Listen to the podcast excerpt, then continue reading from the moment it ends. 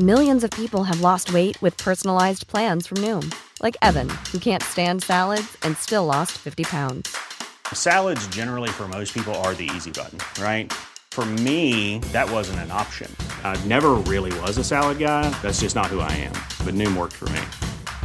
Get your personalized plan today at Noom.com. Real Noom user compensated to provide their story. In four weeks, the typical Noom user can expect to lose one to two pounds per week. Individual results may vary. Nous sommes en guerre. Moi, moi, je, personnellement, je m'étouffe. Accélère Accélère Ils sont aux ordres du pognon Faut laisser la star tranquille. Les Français ne veulent plus apprendre l'allemand, vous l'avez peut-être remarqué dans votre entourage. Et à l'issue de ces actus, vous allez comprendre pourquoi. Salut, c'est Hugo, j'espère que vous allez bien. Comme chaque jour, on est parti ensemble dans une nouvelle plongée dans l'actualité en une dizaine de minutes. En 2021, seulement 147 000 élèves en France ont choisi l'allemand comme première langue. C'est tout simplement 4 fois moins qu'en 1995 où ce chiffre était de 600 000. Mais alors, comment expliquer ce désintérêt aujourd'hui massif des Français pour l'allemand? Eh bien écoutez, surprise, il y a plusieurs raisons et ça tombe bien parce qu'on va les voir euh, ensemble tout de suite. Bon, déjà, faut dire pour donner un peu de contexte que euh, l'apprentissage de l'allemand en France avait été fortement encouragé à la fin de la Seconde Guerre mondiale, tout comme d'ailleurs l'apprentissage du français en Allemagne. L'idée était très clairement de resserrer les liens entre euh, la France et l'Allemagne. C'est notamment l'un des points qui était mentionné dans le traité de l'Élysée qui a été signé en 1963 entre le président français Charles de Gaulle et le chancelier allemand Konrad Or, petit à petit, forcément, eh bien, cette volonté euh, post-Seconde Guerre mondiale, en quelque sorte, a perdu tout simplement euh, de son impact. La deuxième raison est beaucoup plus pragmatique, c'est tout simplement le manque de professeurs qui s'est intensifié vraiment euh, ces dernières années. Et pour vous donner une idée, voici un chiffre assez hallucinant. En fait, en 15 ans, et plus précisément entre 2006 et 2021, le nombre d'enseignants d'allemand en France a été quasiment divisé par deux. C'est ce qu'indique une étude de l'Association pour le développement de l'enseignement de l'allemand en France. Ainsi donc, 72% des postes de professeurs d'allemand n'ont pas été pourvus en 2022 lors du dernier euh, CAPES d'allemand. C'est donc ce concours qui permet euh, de devenir professeur. Résultat en fait, ces dernières années, c'est des centaines de postes de professeurs d'allemand qui n'ont pas été pourvus. Alors forcément, ce manque cruel de professeurs fait que dans certains établissements, eh bien l'apprentissage de l'allemand n'est pas encouragé, notamment par manque de place tout simplement euh, dans les classes. Et on peut imaginer un effet boule de neige. En effet, il y a moins de gens qui apprennent l'allemand, donc il y a de moins en moins de personnes qui parlent l'allemand et qui du coup potentiellement veulent devenir prof d'allemand. Et tout cela donc peut s'auto-entretenir d'une certaine façon. Bon, la troisième raison qu'on peut noter, c'est euh, la réforme du collège qui date de 2015. Elle a supprimé en fait la majorité des classes bilingues et européennes qui permettaient donc aux élèves de commencer une deuxième langue dès la sixième. Alors certes, ces classes-là ont été euh, rétablies en 2017, mais selon euh, toujours la même étude, eh bien en France c'était déjà trop tard. Et tout simplement donc cette suppression l'époque a eu un impact durable sur l'apprentissage de l'allemand euh, en France. Ensuite, la quatrième raison qu'on peut évoquer, c'est euh, la concurrence dans ce choix de la deuxième langue. Généralement, il y a une compétition dans les écoles entre l'allemand et l'espagnol. Or, l'espagnol aujourd'hui, c'est quand même la troisième langue la plus parlée dans le monde après euh, l'anglais et le chinois. C'est près de 600 millions de personnes qui la maîtrisent contre 350 millions en 1995. Ça fait donc de l'espagnol une langue très attractive et en France, en fait, la part des élèves de primaire, de collège ou de lycée apprenant l'espagnol a doublé en 25 ans. Elle est passée de 28,9% en 1995 à 58,3% en 2021. En gros, ces dernières années, les gens prennent de plus en plus l'espagnol et de moins en moins l'allemand. Enfin, dernière raison, et pas des moindres d'ailleurs, qui est un peu liée à tout cela, c'est la réputation de l'allemand et les stéréotypes qui l'entourent. Avant, c'était peut-être le cas pour les plus âgés d'entre vous, l'allemand était vu comme la langue des bons élèves parce que c'est une langue bah, assez difficile à apprendre, hein, clairement, euh, au début, avec une grammaire euh, complexe et qui ne peut être maîtrisée qu'après euh, des années d'efforts. Sauf que aujourd'hui, eh bien, c'est vu comme une contrainte et du coup, les élèves et les parents même préfèrent s'orienter vers des langues plus faciles à apprendre au début, comme l'espagnol. On a quand même cette impression qui est évidemment fausse, hein, je préfère le dire, sinon les profs d'espagnol vont m'insulter ou je ne sais quoi, mais qu'il suffit de rajouter des O ou des A pour se faire comprendre en espagnol, alors que forcément l'allemand paraît plus complexe. Et par ailleurs, au-delà de cette question donc de la difficulté d'apprentissage, c'est une langue qui est associée à des événements très festifs, c'est aussi une langue qui est très parlée euh, dans le monde, donc on vient de le dire, Et tout cela a forcément un impact dans le choix euh, des élèves aujourd'hui. Et pourtant, et c'est ce que les défenseurs de l'allemand ne cessent de répéter, l'allemand aujourd'hui est une langue porteuse d'emploi. En effet, d'après les données du site de Pôle Emploi datant de 2021, l'allemand c'est la langue la plus demandée après l'anglais, avec près de 15 000 offres d'emploi dans lesquelles sont demandées des connaissances en allemand euh, dans le pays. Et c'est donc de ce point de vue-là une langue qui est davantage demandée que l'espagnol. Alors de son côté, l'éducation nationale continue d'essayer de promouvoir l'allemand, par exemple en proposant euh, des initiations dans des écoles primaires, pour inciter donc les élèves ensuite à choisir euh, l'allemand au collège. Mais le principal obstacle, vous l'aurez compris, c'est aussi le manque de professeurs. Reste à savoir donc si les revalorisations de salaire mises en place par le gouvernement vont porter leurs fruits et seront suffisantes.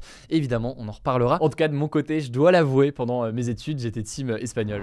On commence avec une première actu incontournable aujourd'hui, forcément, qui dit 11 novembre, dit commémoration de l'armistice de la Première Guerre mondiale en 1918, le jour où a été signé un accord qui a mis fin à la guerre. Ça s'est passé dans un train dans la forêt de Compiègne. Et comme chaque année, eh bien, des cérémonies ont eu lieu partout en France, notamment à Paris, où le président de la République, Emmanuel Macron, a, comme le veut la tradition, déposé une gerbe de fleurs devant la tombe du soldat inconnu sous l'Arc de Triomphe. Cette tombe, c'est une tombe qui accueille le corps d'un soldat français mort lors de la Première Guerre mondiale, pour commémorer symboliquement l'ensemble des 1,4 million de soldats français morts pour la France au cours de cette Première Guerre mondiale, mais aussi plus largement au cours de toute l'histoire. Il faut noter aussi que depuis 2012, lors du 11 novembre, on commémore aussi les soldats français morts en opération extérieure au cours de l'année écoulée. Et donc cette année, un hommage a été rendu aux soldats Alexandre Martin et Adrien Quélin, qui sont décédés au Mali. Deuxième actu, ça concerne le climat et ce n'est pas une bonne nouvelle. Les émissions mondiales de CO2, le principal gaz à effet de serre, eh bien, devraient battre un nouveau record en 2022. C'est ce qu'affirme une nouvelle étude de chercheurs du Global Carbon Project, une organisation qui cherche à mesurer les émissions de gaz à effet de serre, les gaz responsables du changement climatique. Pour vous donner plus de précision, l'organisation prévoit que les émissions de gaz à effet de serre issues des énergies fossiles, donc du pétrole, du charbon, du gaz, etc., eh bien, atteignent cette année 36,6 milliards de tonnes d'équivalent CO2.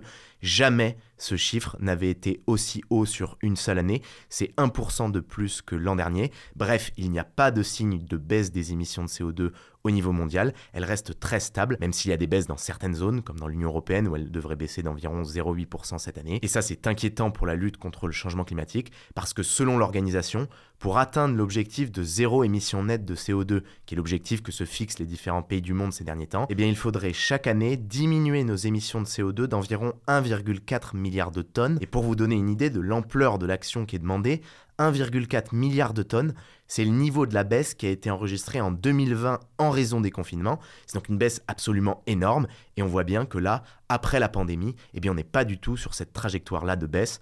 On verra donc ce qui est mis en place par les différents gouvernements. On rappelle qu'en ce moment se tient la COP27, une grande conférence mondiale sur le climat.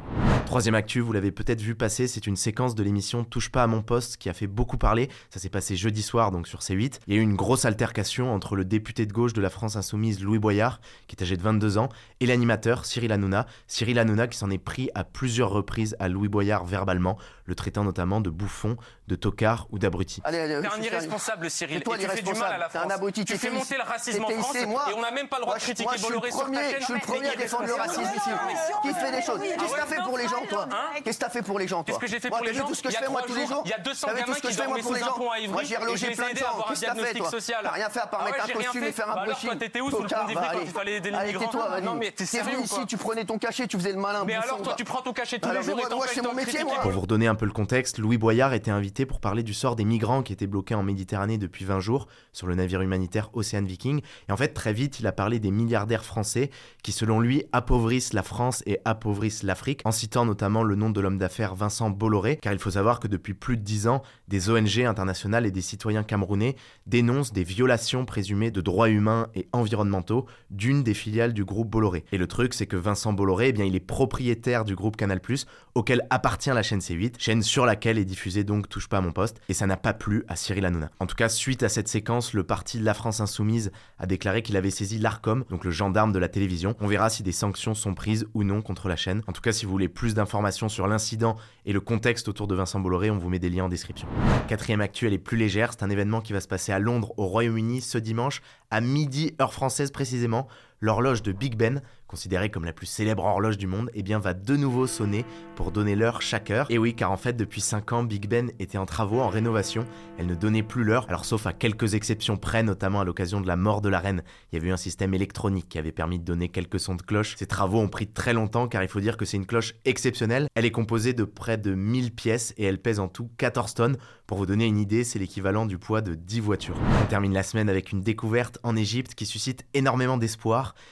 l'espoir de retrouver la tombe de Cléopâtre, la plus célèbre reine d'Égypte. Et oui, car la tombe de Cléopâtre n'a jamais été découverte jusqu'ici. Cléopâtre qui est célèbre à la fois pour avoir été la dernière reine d'Égypte, elle est décédée en l'an 30 avant notre ère, elle est célèbre aussi pour avoir été l'amante de l'empereur romain Jules César, elle est célèbre aussi pour le mystère qui entoure sa mort. On ne sait pas exactement comment Cléopâtre est morte, il y a des rumeurs de suicide avec des morsures de serpents, il y a des rumeurs d'assassinat, et en tout cas l'emplacement de sa tombe aujourd'hui est un mystère, et depuis plusieurs années, il y a une archéologue en particulier qui s'est mise sur cette piste, elle Kathleen Martinez, et cette semaine, avec son équipe, elle a découvert sous un temple, près de la ville d'Alexandrie, un tunnel de plus d'un kilomètre de long creusé dans la roche, à 13 mètres de profondeur, et elle espère que ce tunnel puisse mener à la tombe secrète de Cléopâtre. Les recherches continuent, on vous tiendra au courant. On vous met dans la description un lien vers un documentaire en anglais sur le sujet qui est assez bien fait. En tout cas, je vous laisse avec Hugo et on se retrouve la semaine prochaine. Voilà, c'est la fin de ce résumé de l'actualité du jour. Évidemment, pensez à vous abonner pour ne pas rater le suivant, quelle que soit d'ailleurs l'application que vous utilisez pour m'écouter. Rendez-vous aussi sur YouTube et sur Instagram pour d'autres contenus d'actualité exclusifs. Écoutez, je crois que j'ai tout dit. Prenez soin de vous et on se dit à très vite.